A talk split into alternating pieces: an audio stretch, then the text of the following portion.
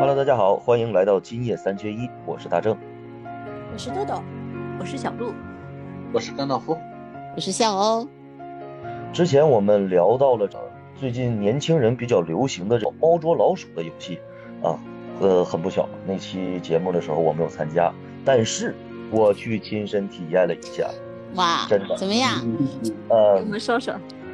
这个猫捉老鼠游戏呢，给大家分发一个手环儿，然后，呃，我们当时是大概四十个人参加这个游戏，那嗯其实我都不认识啊，我就是通过朋友的群，然后加到这儿，然后去玩这个游戏，一共四十个人，五只猫，剩下三十五个老鼠。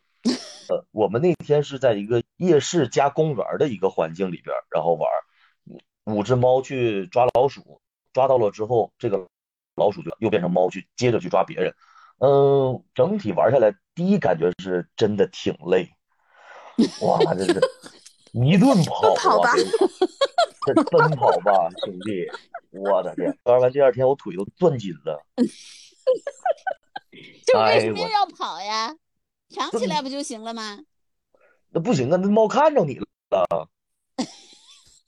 而且我们玩是啥呢？就是你不光是藏起来，因为有的人都不认识嘛，你戴手环是一个，我们用高德地图，每个人开实时定位，嗯，所以就是你在什么位置，那个猫其实是能看得到的，我也能看到猫在什么地方，但是你又不认识它，你怎么知道它呀？因为我们戴手环啊，啊，我们有手环啊。碰到我的手环之后，我本来猫老老鼠的手环是蓝色，碰到了之后，我的手环变成绿那个红色。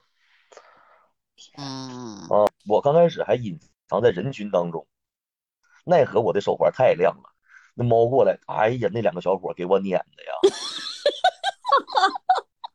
我这叫疯狂加速啊！这不真是。整个行程玩下来，第一感觉是特别累，第二个就是，嗯、参加这个活动大部分的是大学生或者是大学刚毕业的人群，啊，嗯就谁能能跑能跳的，对吧？呃，能跑能跳然后有更多的社交需求，我发现。嗯嗯嗯，嗯，因为现在大家在学校里面可能，嗯，不知道现在大学生怎么样，就是可能我感觉他们会在学校里面，可能是因为熟人群体，或者嗯说一些其他的原因，在学校里反而聚不起来这种大型的活动，嗯，而且可能有的人是因为有这种社交需求，去想认识更多的朋友。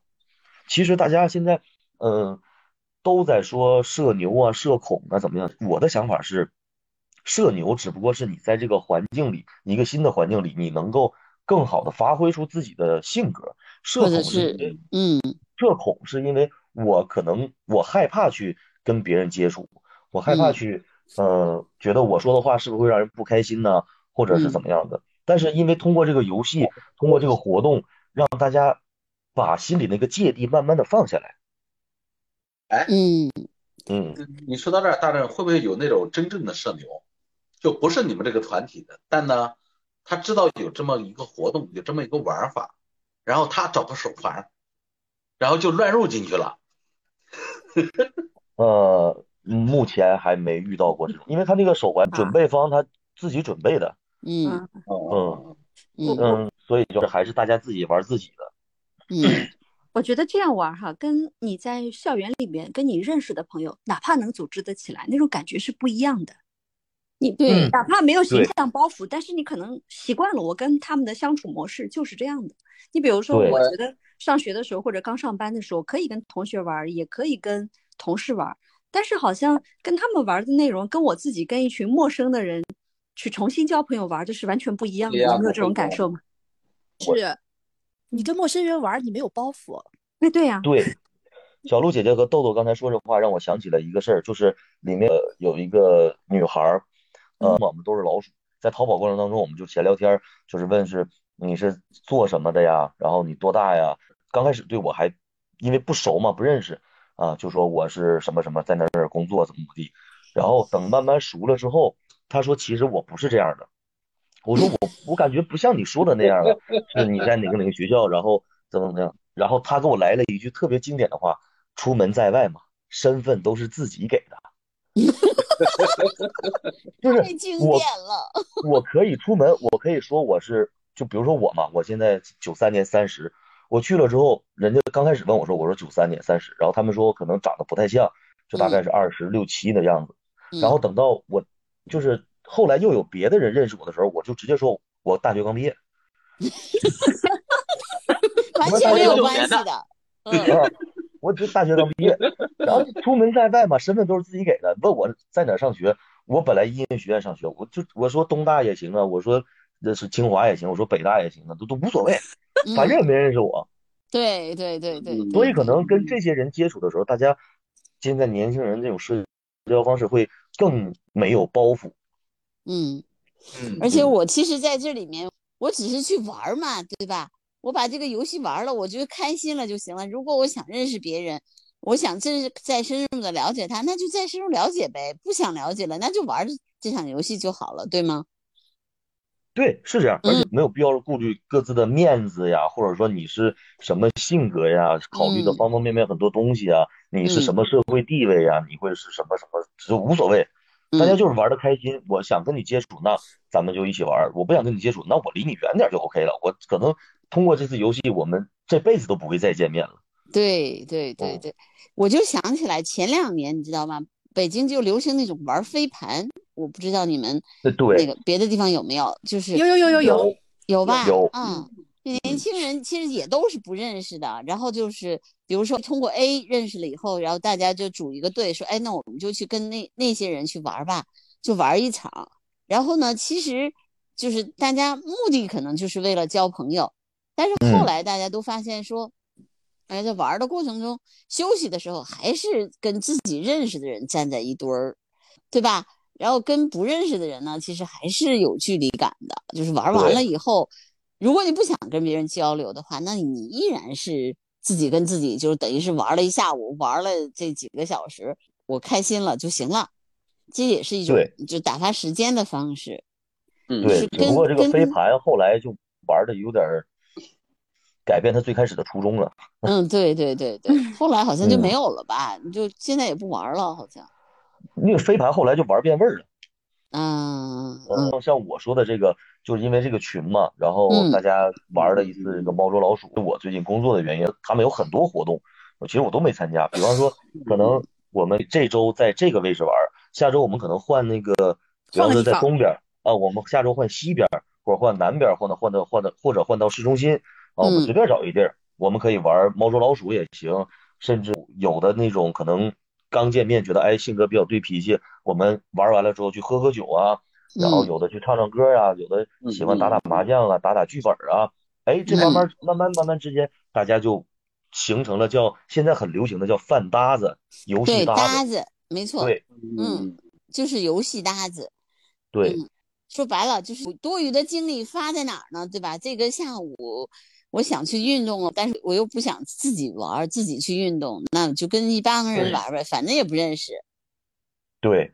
嗯其实我玩的时候有很多就是小男孩儿、小女孩儿，他们自己一个人，有的可能坐车坐个二三十公里，然后从很远的地方过来这儿，嗯在玩完了之后，然后就坐地铁回家。有几个女孩儿在那儿还加微信，我们下回一起吃饭什么的，就是嗯其实也挺好。但其实我发现了，就是这种运动啊，就可能就也反映了一个事儿，就是说现在的一些年轻人，其实在于自己的社交圈子来讲，还是比较匮乏的。线下活动的匮乏，嗯，对，但是呢就是就说的就是线下，说的嗯是线，下。线下活动比较单一。但是我刚好在看《三联生活周刊》做了一期社恐、社牛、社杂、社懒、理想社交有吗？咋？呃对，就他就对很多东西定义，我觉得特别有意思。比如说社恐，那大家都知道嘛，就是我在这个交往当中，我害怕去跟别人交往，或者我不愿意去跟别人交往，或者在跟别人交往的时候，我觉得心里有障碍，对吧？我觉得我害怕。有的人比较厉害，就紧张的会出汗呢、会有一些生理反应。那社牛呢，这社恐的那个对立面嘛，正好是反面。现在又把这个定义 I 人、E 人。你说 I 就是就英文字母里的 I，然后那个 E 就是英文里面的那个 E。哦，反正我是觉得现在年轻人喜欢把自己标签化吧。嗯，嗯你你这个让我想起来了，i 加 e 加一起就是 IE，IE 浏览器。I E 其实就是哎对，就是社杂，就是社杂就是 I E，在某些人面前是社恐，在某些人面前就社牛。没错，嗯。而且现在很多人是在陌生人面前表现的非常的呃社恐，但是熟悉了之后又觉得他像是个疯子。对那个叫社交恐怖症，恐怖分子。社恐的另一个解释叫社交恐怖分子。对对对对对，有很多人有这种炸弹式的社交恐怖分子，还有一种就是社懒。其实好多人就我懒得社交，我就是社牛，我也懒得社交，我懒得去。我自己觉得我这个人就性格还是比较外向的，而且呢，一大家一直在说我有亲和力。什么叫亲和力？我想想，我不就是看着我比较好说话嘛，对吧？或者说我比较好打交道嘛，嗯，对吧？然后说你有亲和力，那我觉得那我可能是个外向型的人，但是其实我现在有好多时候我就懒得社交，我真的是社懒，我就懒得去有些活动啊什么之类的。哎呀，想起就就是不是因为现在你没有这个需要了呢？这需要可以分成很多层次来讲，不是说嗯你可能比如说感情需要，嗯自己的就是嗯、呃生活需要，还有嗯工作需要，其实这都嗯是需要。感情需要也是一种需要嘛。那比如说有一些呃社牛的人，他有这种感情需要，他比如说分享，愿意分享啊，他需要一个活跃的氛围才觉得比较愉快啊，等等。我觉得这这个是不是当你嗯思想成熟了，感情越来越独立了，然后呃欣赏到独处的美好的时候，你可能对这种社交的需要它就降低了，所以你主动选择了懒。有可能吧？我就是那种既特立独行又社牛，我好像是两个都有吧。我觉得我我又不是社杂，我比如说我喜欢一个人旅行，对吧？但是在有些场合的时候呢，我比如人多的场合，我又很有那种表现欲，很想把自己突出出来。我觉得这个社交这个事儿，就是可能对肖小姐来讲，它不是一个时时刻刻的必需品。嗯嗯嗯嗯嗯，对对对对对对对，我没有那么多被动社交，有可一些很多人，有嗯有的人是他需要一些社交，有的人是我不想去社交，是完全不一样的概念。我觉得对社交需求这个东西很重要。嗯对对对对就是线上和线下的状态也不一样。我我特别想知道哈，就是我们普遍都感觉，就东北人好像没有什么社恐，是不是这样的？没嗯有一样的不是，不是一样的。一样的，就是嗯呃，可能就是感觉以往接触过的人，比如说就是，呃，我自己盘点一下我认识的啊，这么多年来工作或者生活中认识的这种东北人，还是以这种热情奔放、特别健谈的人居多，不知道是不是我的错觉？是因为嗯这样的人都出去了，都出来了。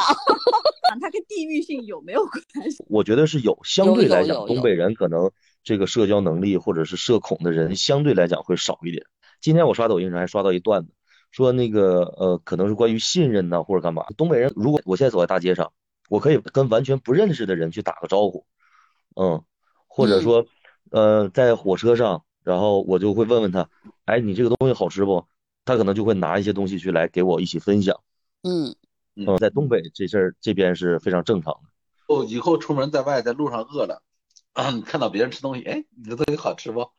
呃对，我我这个这个是真事儿真的，是我环境我小的时候印象特别深，我跟我奶奶坐火车的出出门，然后我就看别人那个吃橘子还吃香蕉来，我说看他们吃香蕉真好吃，然后人家就给我拿过来，回来我奶跟我一顿说，你咋这么不要脸呢？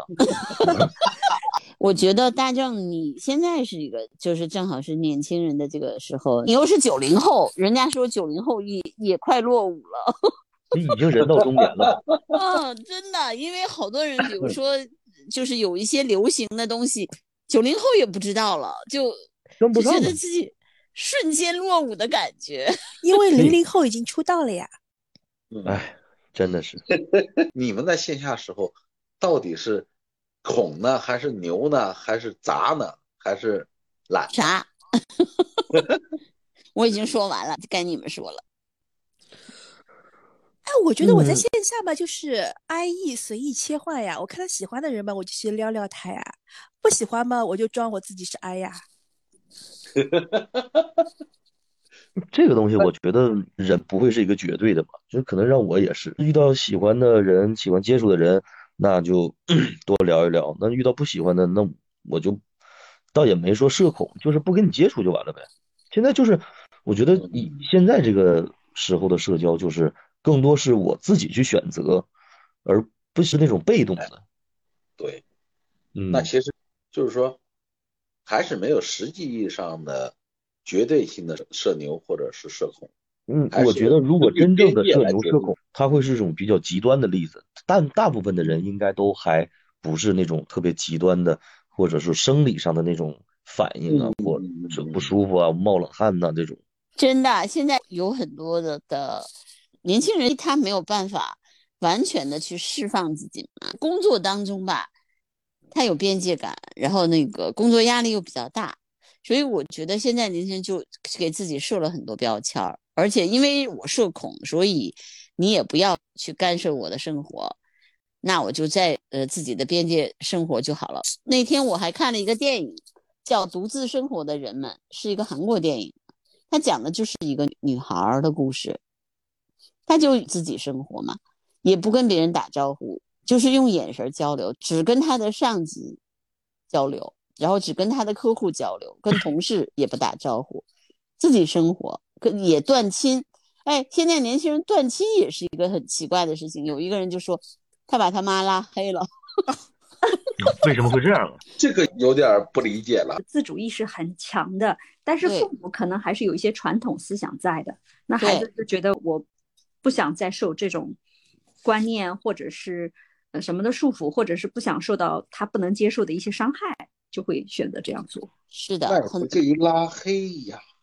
那对呀，就是拉黑了呀。比如说他妈嗯妈，因为就是老是在说他，你看你老不结婚，我在我的那个 呃同学里面就很没有面子，呃家里人那亲戚也老在说我什么之类的。然后不管他有多大的成就，他妈妈老是说这个。后来他就把他妈妈拉黑以后，突然就觉得很舒服了。然后他跟他嗯家里人所有的互动都是通过平时不太爱说话的爸爸。他也能了解家里的情况，但他把他妈妈拉黑以后，他就不再受他妈妈的这些随时的干扰。但我觉得以前的年轻人，比如说八零后啊，或者九零后的一部分人，他可能会选择跟他妈妈吵，或者不理他妈妈，但是还不至于拉黑。嗯，现在的年轻人就可以做到哦把你拉黑了，嗯就把他妈关到小黑屋里去了。对，手机也也拉黑了，然后那个微信也拉黑了，嗯，关小黑屋。而且这个。很普遍，就是零零后里面，嗯，就很极端嘛。九零后的人，我觉得大正，比如你跟你父母吵架，这肯定是有的。我们都跟父母真的有过这种矛盾和冲突，但我们从来没有说因此就 把你隔绝到我的社交之外。